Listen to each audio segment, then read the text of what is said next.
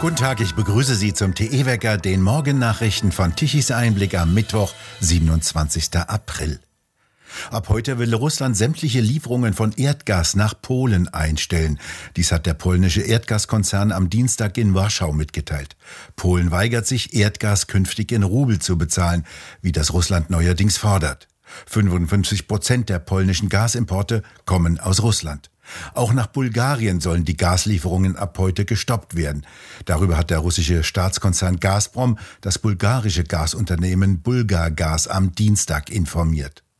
Der russische Gasstopp werde nach Einschätzung von Fachleuten kaum zu Engpässen führen. Polen sagte, es sei auf eine Unterbrechung aller Energielieferungen vorbereitet und habe schon vor dem Krieg Pläne für ein Leben ohne russisches Gas entworfen.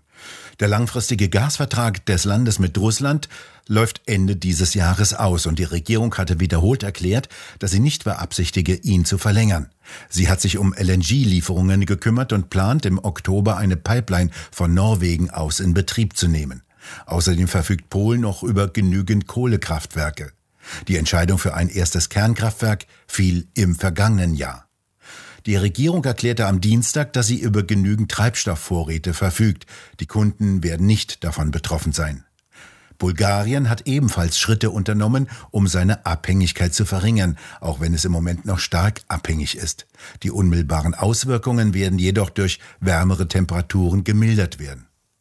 Dies ist das erste Mal, dass Russland den Gashahn zudreht und Energie zu einer Waffe machen will. Bisher ist Gazprom noch in jeder Krisenzeit seinen Lieferverpflichtungen nachgekommen und sieht sich jetzt einem massiven Glaubwürdigkeitsverlust gegenüber, dessen künftige Auswirkungen unüberschaubar sind.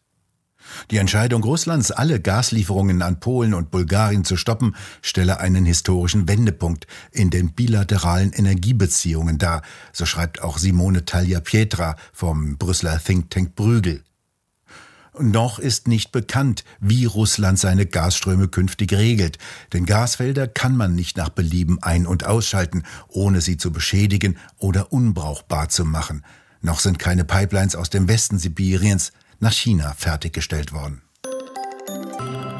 Bundeswirtschaftsminister Habeck will mehr Spezialtanker für das sogenannte verflüssigte Erdgas LNG anmieten. Eine Reihe mobiler LNG-Terminals solle aufgestellt werden, an denen die Tanker ihre Ladung löschen können. Solche LNG-Terminals waren bisher meist schlecht regierten, zahlungsunfähigen Staaten vorbehalten. Denn diese schwimmenden Terminals können die Unternehmen schnell wieder abziehen, wenn die Zahlungen ausbleiben. In Deutschland wird seit über 30 Jahren über ein eigenes Terminal für LNG-Gas in Wilhelmshaven geredet, ohne dass etwas passiert ist. Für Bauzeit und den Anschluss an das Gasfernleitungsnetz veranschlagen Fachleute etwa fünf bis sieben Jahre. Kürzlich haben die Grünen in Schleswig-Holstein beschlossen, dass ein LNG-Terminal nicht notwendig sei. Karl Lauterbach, derzeit Bundesgesundheitsminister, will offensichtlich verhindern, dass eine Expertenkommission seine Corona-Maßnahmen überprüft. Entsprechend dem verabschiedeten Infektionsschutzgesetz sollte der Bundesgesundheitsminister eine externe Überprüfung der Auswirkungen der Regelungen in Auftrag geben. Jetzt will Lauterbach verhindern, dass unabhängige Sachverständige ihre Arbeit aufnehmen können. Der Vorsitzende dieses Gremiums erhielt eine Mail von Lauterbach, nach der eine neue Ausschreibung der Auswertung beschlossen worden sei. Es sei nicht mehr nachvollziehbar, so der stellvertretende FDP-Vorsitzende Kubicki, dass Lauterbach ständig vor einem gefährlichen Herbst warnt, aber Erkenntnisse über die Wirkungsweise der von ihm favorisierten Maßnahmen offensiv zu verhindern trachte. Währenddessen fordern die Kliniken die sofortige Aufhebung der Impfpflicht für das Pflegepersonal. Sowohl die Deutsche Krankenhausgesellschaft als auch der Bundesverband privater Anbieter von sozialen Diensten erklärten, dass es für die Beschäftigten nicht mehr nachvollziehbar sei, warum sie zur Impfpflicht und anderen Arbeitsverboten verpflichtet werden, die Patienten aber ebenfalls nicht betroffen seien. Mit der Ablehnung der allgemeinen Impfpflicht gehöre deshalb auch die einrichtungsbezogene Impfpflicht auf den Prüfstand. So heißt es in der Stellungnahme für die Anhörung im Gesundheitsausschuss. Dieser Ausschuss des Bundestages befasst sich heute ab 14 Uhr mit einem Antrag der CDU-CSU-Fraktion über die einrichtungsbezogene Impfpflicht und die AfD hat einen Antrag gestellt, diese einrichtungsbezogene Impfpflicht vollständig abzuschaffen. Baden-Württembergs Ministerpräsident Kretschmann hat längere Arbeitszeiten für Lehrer gefordert und bekommt dafür schon jetzt heftigen Gegenwind. Er wolle damit eine bessere Bildung im Land gewährleisten. Vielleicht müssten wir auch mehr arbeiten, so sagte Kretschmann bei einer Podiumsdiskussion einer Zeitung. Zum Beispiel seien sehr viele Lehrkräfte Frauen und viele von ihnen arbeiteten in Teilzeit. Wenn die alle eine Stunde mehr arbeiten würden, hätte er, Kretschmann, 1000 Lehrer mehr, die er dringend benötige. Die Gewerkschaft der Lehrer GEW kritisierte Kretschmanns Vorstoß als total daneben. Die Teilzeitlehrkräfte würden nicht deshalb weniger arbeiten, weil es Spaß mache, weniger Geld zu verdienen, sondern weil es für sie notwendig sei, Teilzeit zu arbeiten, damit sie ihren Beruf gut ausüben können, so die GEW. Es gehe dabei auch darum, Familie und Job unter einen Hut zu bringen. Die Kultusministerin von Baden-Württemberg hatte bereits abgewunken, dass es neue Stellen für Lehrkräfte geben könnte. Die Haushaltslage der Landesregierung lasse dies nicht zu. Ursprünglich war im Koalitionsvertrag zwischen Grünen und CDU festgelegt, 3000 neue Lehrerstellen zu schaffen. Noch nie hat ein Bundesland Unternehmen und Bürgern so viele Steuergelder abgenommen, noch nie verpulverte eine Regierung so viel Geld und noch nie war so wenig Geld für Bildung übrig. Die grün-schwarze Landesregierung in Baden-Württemberg hat es geschafft, dass das Land vom einstigen Vorzeigeland in Sachen Bildung auf Rang 6 der Bundesländer abgerutscht ist. Rang 1 nimmt übrigens Sachsen ein. Elon Musk als neuer Eigentümer von Twitter will der freien Meinungsäußerung Vorrang einräumen. Doch gleich nach der Übernahme hat der EU-Binnenmarktkommissar Breton Musk darauf hingewiesen, dass er sich mit den strengen Inhaltsregeln der Region auseinandersetzen müsse. Breton saß früher selbst als Konzernchef in vielen IT-Unternehmen wie France Telecom und dem französischen IT-Konzern Athos.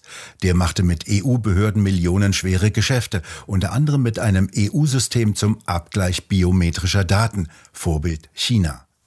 Jetzt hat die EU am vergangenen Wochenende den sogenannten Digital Services Act verabschiedet. Der erlaubt eine neue Zensur der Internetplattformen. Unternehmen wie Twitter sollen danach der EU jährlich Berichte vorlegen, wie sie mit nach Ansicht der EU schädlichen Inhalten wie rassistischen Kommentaren umgehen wollen. Die EU selbst hat trotz vieler Milliarden an Subventionen und vieler Reden auf dem Digitalsektor bisher nichts zustande gebracht. Digitale Technologien in Europa sind unterentwickelt. Doch die freie Meinungsäußerung sei die Grundlage einer funktionierenden Demokratie und Twitter der digitale Marktplatz, auf dem die für die Zukunft der Menschheit wichtigen Themen diskutiert würden, betonte Elon Musk ausdrücklich in seiner Erklärung zur Übernahme von Twitter. In gewisser Weise ist auch dies Volksverdummung. Zumindest ein Abbau von Höflichkeit und ein Umbau guter, sinnvoller Traditionen. Mir geht diese ewige Duzerei schon lange auf den Keks. Spätestens jetzt ist das Maß aber voll. Die Berliner Jusos fordern, dass Schüler und Lehrer, sorry, SchülerInnen und lehrende Personen sich künftig duzen sollen. Das würde Vertrauen schaffen und Distanz abbauen. Ich halte mich wahrlich nicht für zu distanziert, aber der Juso-Vorschlag ist Schwachsinn. Die Krönung?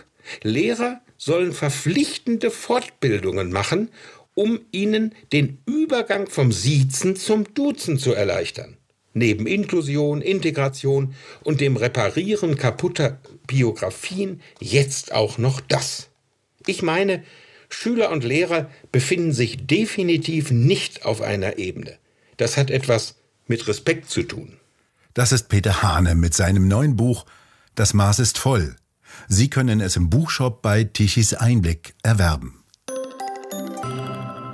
Es wird wieder sonniger und trockener. Im Südosten verbleiben noch ein paar Quellwolken, aus denen es ab und zu regnen kann. Ein Hochdruckgebiet schaufelt von Nordwesten deutlich kühlere, aber trockene Luftmassen zu uns. Noch freundlicher und etwas wärmer wird es dann am Donnerstag. Die Temperaturen reichen von 15 bis 17 Grad. Nur die Nächte sind noch richtig kalt. Es können sogar noch leichte Nachtfröste auftreten. Zum Wochenende wird die Großwetterlage so bleiben. Lediglich im Süden deuten sich ein paar leichte Schauer an.